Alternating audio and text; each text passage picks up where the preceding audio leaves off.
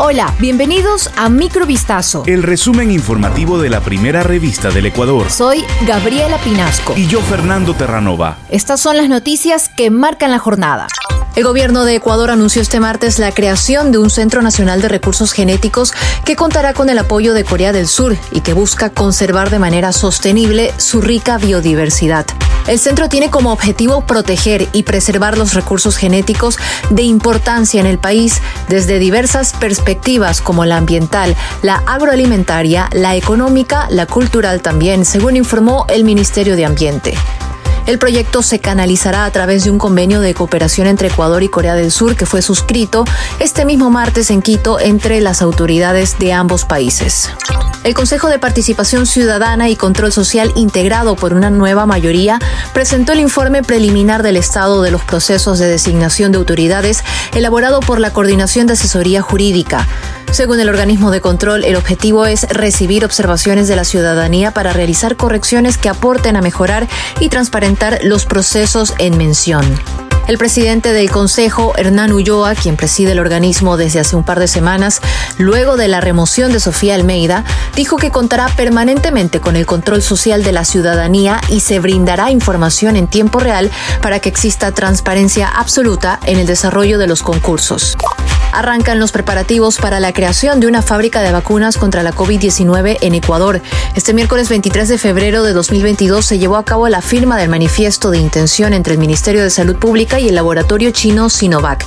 Este documento, suscrito por la ministra de Salud Jimena Garzón y el gerente de operaciones para América Latina de Sinovac, Jack Tang, busca definir la hoja de ruta para el avance de estudios económicos, técnicos y de validación científica. Sobre la intención de invertir en Ecuador, el representante destacó que se trata de un nuevo proceso exitoso que durante los próximos dos años está destinado a fortalecer la cooperación.